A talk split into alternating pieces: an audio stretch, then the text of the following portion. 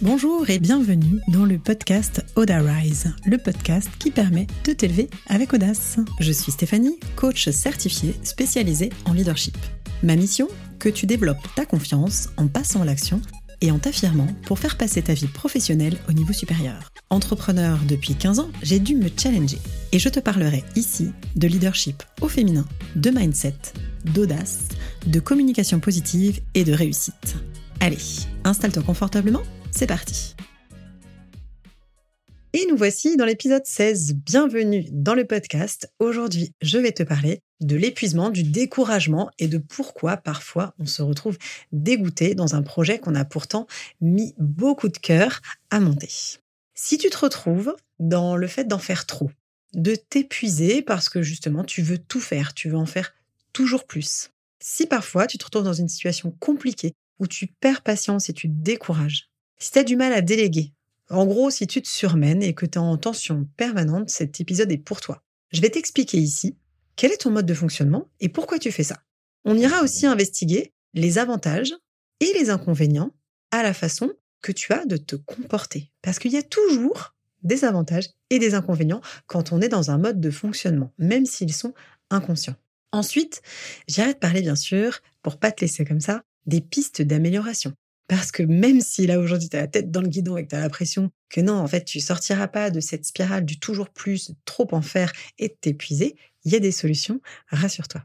Alors, première étape, de quoi on parle exactement? Il existe des modes de fonctionnement.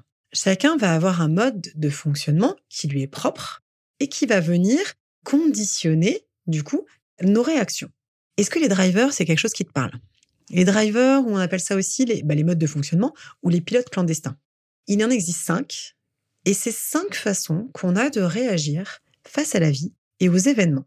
Et comme je te disais, ce mode de, fonctionnement va conditionner tes réactions. Le fonctionnement que tu as aujourd'hui n'est ni bon ni mauvais. Il y a des choses positives qu'on va aller investiguer et des choses qui vont être plus pénalisantes pour toi. Mais ce mode de fonctionnement, il est issu, issu de tes croyances, c'est-à-dire de ce que tu as vu, de ce que tu as retenu, des décisions aussi que tu as prises par le passé, et en prenant conscience de ton mode de fonctionnement, tu vas pouvoir décider d'avancer.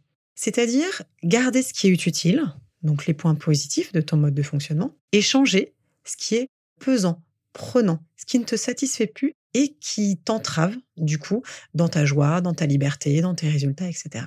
Je te le dis souvent, la connaissance de soi, c'est une clé qui est essentielle pour exploiter ton potentiel. C'est pour ça qu'aujourd'hui, je voulais te faire cet épisode sur ces deux drivers, sur ces deux pilotes clandestins principaux qui vont te faire toujours en faire plus, à savoir le pilote clandestin Sois fort et le second Fais des efforts. Ce qui va être intéressant quand on apprend à se connaître, c'est que ça va permettre de mettre l'énergie au bon endroit et de déléguer, ce qui n'est du coup pas ta, ta zone de compétence, pas ta zone de génie. Ça va être du coup cette connaissance de toi qui va te permettre d'avoir le plus de résultats professionnels sans t'épuiser. Et justement, l'épuisement, ça va être le sujet central de ces deux modes de fonctionnement. Parce que dans les deux, dans le mode de fonctionnement sois fort ou dans celui fais des efforts, il y a une notion de force. Qui dit force dit deux options.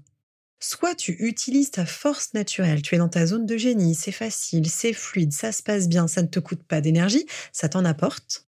Soit à l'inverse, par rapport à ce que tu te racontes dans ta tête, tu vas aller en force, tu vas en faire plus, tu vas aller forcer les choses, tu vas aller contre toi, contre ta nature. Et du coup, à ce moment-là, tu puises dans tes réserves, ce qui, à la longue, aura tendance à t'user. Là où, comme je t'expliquais, ta force naturelle va te donner de l'énergie. Quand tu utilises ta force naturelle, tu vas du coup respecter tes limites, avoir un rythme qui exploite au mieux ton potentiel pour être justement dans cette zone de génie.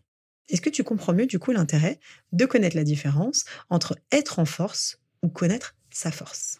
J'espère que c'est clair pour toi. Je vais revenir maintenant aux deux modes de fonctionnement dont je voulais te parler aujourd'hui. Ces drivers, ils vont du coup te faire plutôt passer dans l'excès si tu n'es que sur le côté négatif. Mais il n'y a pas que ça. Comme je te disais, il y a toujours un point positif, un point négatif. Si tu es un soi fort, je vais d'abord parler de celui-ci. La croyance de base que tu as, c'est que tu dois pas montrer tes émotions. Parce que sinon, ça veut dire que tu as des failles et que les autres pourraient tirer profit de ces failles. Donc du coup, tu les montres pas parce que tu veux pas être prise en défaut. Donc concrètement, quand tu es dans ce mode de fonctionnement du soi fort, c'est génial parce que tu as une grande vitesse d'exécution, tu as une forte puissance de travail, tu vas respecter tes engagements et prendre des responsabilités, ce qui va faire du coup que grâce à cette grande force de, travail et tes responsabilités, t'inspires confiance. Le soi fort, c'est aussi une personnalité qui va être tenace et résistante et stimulée par les défis. Toi, tu t'es assimilé en fait à, à une locomotive, t'amènes de l'énergie régulièrement. Et comme tu résistes bien à la pression, même si ça tronche, tu as cette capacité justement d'amener, d'avancer. Mais alors du coup, la contrepartie de toutes ces grandes qualités que tu as en toi, ton point de vigilance, ça va être cette notion de tension permanente parce que tu vas te surmener. Tu crois en fait que tu ne peux pas demander de l'aide, que dès que tu ressens des incertitudes, surtout faut pas les dire parce que tu vois ça comme des faiblesses. T'aimes la compétition et tu te challenges, mais du coup parfois tu prends trop de risques. Tu vas avoir du mal finalement à admettre tes erreurs et au lieu de demander de l'aide, tu vas couper le lien avec les autres ou te couper tes émotions. Du coup, tu vas basculer dans une forme de rigidité. Pas par méchanceté, uniquement parce que tu tu as l'impression que tu ne peux pas être pris en défaut, qu'il faut toujours être au top, au max et que c'est ça qui est important pour qu'on n'abuse pas de toi et pour avoir des résultats. Le deuxième mode de fonctionnement dont je te parle, c'est le fait des efforts. Alors lui, qu'est-ce qu'il se raconte? Il dit qu'il faut pas seulement agir, mais il faut aussi que ce soit un effort continu, répété, qui a un côté un peu euh, laborieux, répétitif. Ça veut dire en fait que quand tu te lances dans une action, t'as pas le droit de t'arrêter. C'est même souvent ça qui va faire que tu complexifies, que tu prolonges ce que tu es en train de faire. Pour toi, c'est difficile de voir que les choses euh, peuvent être simples, fluides. Ça rentre pas dans ton mode de fonctionnement. Et en fait, comme tu as peur de ne pas être à la hauteur, tu vas toujours complexifier, en faire plus, avoir le souci du détail, etc. Ce qui te conduit finalement à des attitudes là aussi de sabordage. Ce qui est génial avec le fait des efforts, c'est que tu es hyper inventive, créative. Tu t'investis dans plein de sujets, souvent énormes, grandioses, ambitieux. Là aussi, tu es doué d'une grande force de travail était même du coup euh, très utile dans les premières phases des projets, parce que du coup, ta créativité va permettre d'explorer une quantité de pistes incroyables. La contrepartie de ce fait des efforts, comme je te disais, vu que tu fais beaucoup de choses, tu termines rarement tes projets. T'es même, même parfois, euh, t'en acceptes beaucoup pour être sûr de rien terminer.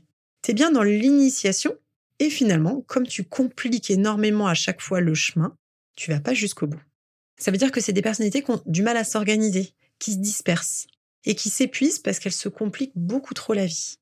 Tu poses beaucoup de questions et tu te noies dans les réponses et les points de détail. Il y a une petite notion un peu de perfectionnisme aussi cachée dans tout ça.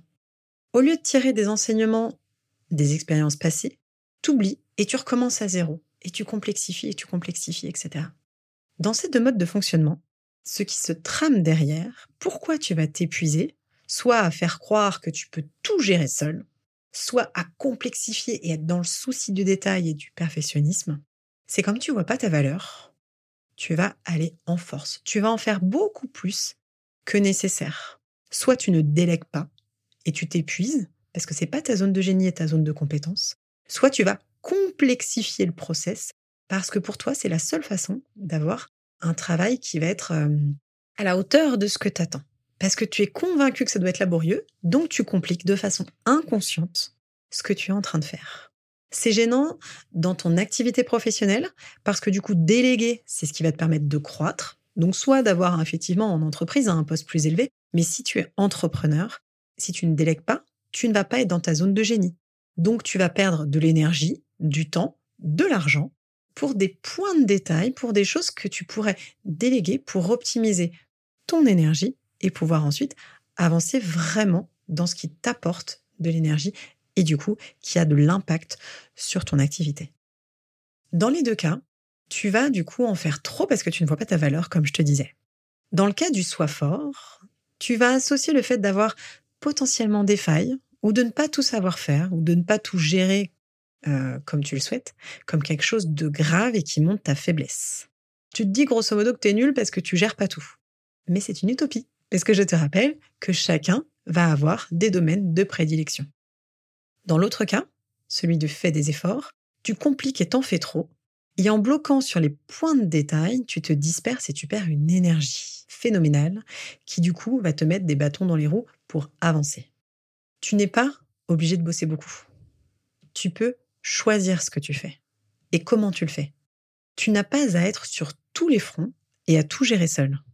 Que ce soit dans ta vie pro, mais c'est aussi valable dans ta vie perso. Quand tu vas demander de l'aide, ça ne prouve pas ta faiblesse. Ça prouve que tu es capable de déléguer, de te reposer sur quelqu'un, de faire confiance à l'autre, à la relation, que ce soit dans la vie professionnelle ou dans la vie personnelle encore une fois. Une fois que tu sais quel est le profil qui te ressemble, sois fort ou fais des efforts, tu peux décider maintenant de l'action qui va t'aider le plus à changer et à avancer. Tu as une foule de qualités énormes et tu vas aller juste travailler sur tes points de vigilance. C'est-à-dire, pour le hum, premier, pour le soi fort, qui a l'impression que demander de l'aide ou avoir des émotions est une faiblesse, ça va être commencer à changer les choses progressivement sur cette partie-là. Pour le deuxième, fais des efforts qui va complexifier, ça va être une notion de simplification. Parce que plus tu vas faire ça, plus tu vas te simplifier la vie, plus tu vas avoir de l'énergie, plus tu vas aller travailler sur ta confiance, ton estime, et tu vas utiliser uniquement la partie positive de ton mode de, fonctionnement. Tu as déjà de la valeur. Tu n'as pas à en faire toujours plus pour le prouver. La seule personne peut-être qui n'est pas convaincue de ta valeur, c'est toi. Et en te traitant avec respect, en t'en demandant moins, en te permettant de vivre ces émotions, ces moments de doute, ou en faisant des choses simples sans compliquer, tu vas pouvoir au fur et à mesure rentrer dans cette notion de respect de toi. C'est le respect de toi qui va du coup te permettre de te faire du bien, de te sentir mieux, donc du coup de gagner en estime de toi et en confiance en toi. C'est en voyant ta valeur que tu vas lâcher tes schémas limitants. Et c'est sur ce chemin que j'accompagne aujourd'hui les entrepreneurs. Parce que oui, bien sûr, la stratégie joue énormément et ton mindset, c'est-à-dire ton état d'esprit, encore plus. Je te propose un petit exercice. Je te laisse le temps de prendre un stylo et aujourd'hui, je te propose de lister ton mode de fonctionnement. Tu peux reprendre le podcast et noter ce dans quoi tu te retrouves. Est-ce que tu es plutôt dans le fait des efforts, qui complique, qui entraîne un travail laborieux, qui s'en mêle les pinceaux, qui réfléchit trop, qui remet en, en question, qui est sur les points de détail? Ou est-ce que tu es plutôt dans le soi fort, qui cache un peu ses émotions, ses faiblesses et qui ne demande jamais d'aide, pensant qu'il doit tout gérer tout seul? Et maintenant, je voudrais que tu trouves une phrase pour canaliser tes actions quand tu te vois foncer direct dans les travers de ce mode de fonctionnement. Par exemple, une phrase toute simple, hein, pour le fait des efforts, qui a tendance à compliquer, ça peut être juste simplement je simplifie. Quand tu vois que tu compliques trop, c'est garder en tête, et tu peux te mettre des post-it partout, hein, je simplifie, je simplifie. Comment je simplifie Comment je vais à l'essentiel Comment j'en fais moins pour me préserver, pour me respecter et du coup pour me faire du bien, me traiter de la bonne façon et gagner en estime et du coup en confiance. Donc pour le soi fort, ce que tu peux faire, puisque du coup tu as des blocages sur euh, tes émotions, tes failles, tes doutes, le fait de demander de l'aide, tu peux te trouver une petite phrase ou une action qui va te rappeler justement que tu as le droit d'exprimer tes émotions et tes besoins. Tu peux te mettre un petit rappel, je demande de l'aide, je délègue, je peux réussir pour que ce soit simple, et que ce soit simple, ou faire une chose à la fois. Dans les deux cas, ce qui va être important, ça va être de te rappeler que tu as une grande valeur et que tu peux avoir de la valeur et simplifier. Avoir de la valeur et déléguer. On est des êtres sociaux, on a tous besoin de contribuer. Quand tu délègues, tu permets à l'autre de se sentir utile tu permets à l'autre de se sentir bien. Donc, même si momentanément ça peut être inconfortable, ce que je te propose, maintenant que tu as noté ton mode de fonctionnement, ça va être de tester ton action, de tester en faisant différemment. La seule façon de changer, c'est de commencer à changer tes actions pour développer de nouvelles croyances. Essaye de penser autour de toi, est-ce qu'il y a des gens qui réussissent qui se sentent bien, qui sentent heureux et qui font les choses simplement? Est-ce qu'il y a des gens autour de toi qui savent demander de l'aide et est-ce que c'est des personnes que tu estimes À partir du moment où tu trouves un contre-exemple de quelqu'un que tu estimes et qui fait différemment, ça veut dire que ce que tu as cru bon de croire à un moment est finalement une croyance limitante qui t'empêche d'avancer. trouve ton action. Teste-la tous les jours. Trois semaines tous les jours pour l'ancrer et au moins trois mois pour que ce soit bien canalisé, bien euh, que tu aies créé des nouvelles habitudes. Fais cet exercice le plus souvent possible. Teste et vois ce qui se passe. J'espère que cet épisode t'a plu. Si c'est le cas, tu peux me laisser un petit commentaire ou 5 étoiles et bien sûr toujours le partager à une personne à qui ça parlera. Je te souhaite donc du coup une belle soirée, une belle journée, où que tu sois, et rappelle-toi, simplifie, délègue, demande de l'aide, ça aidera tout le monde.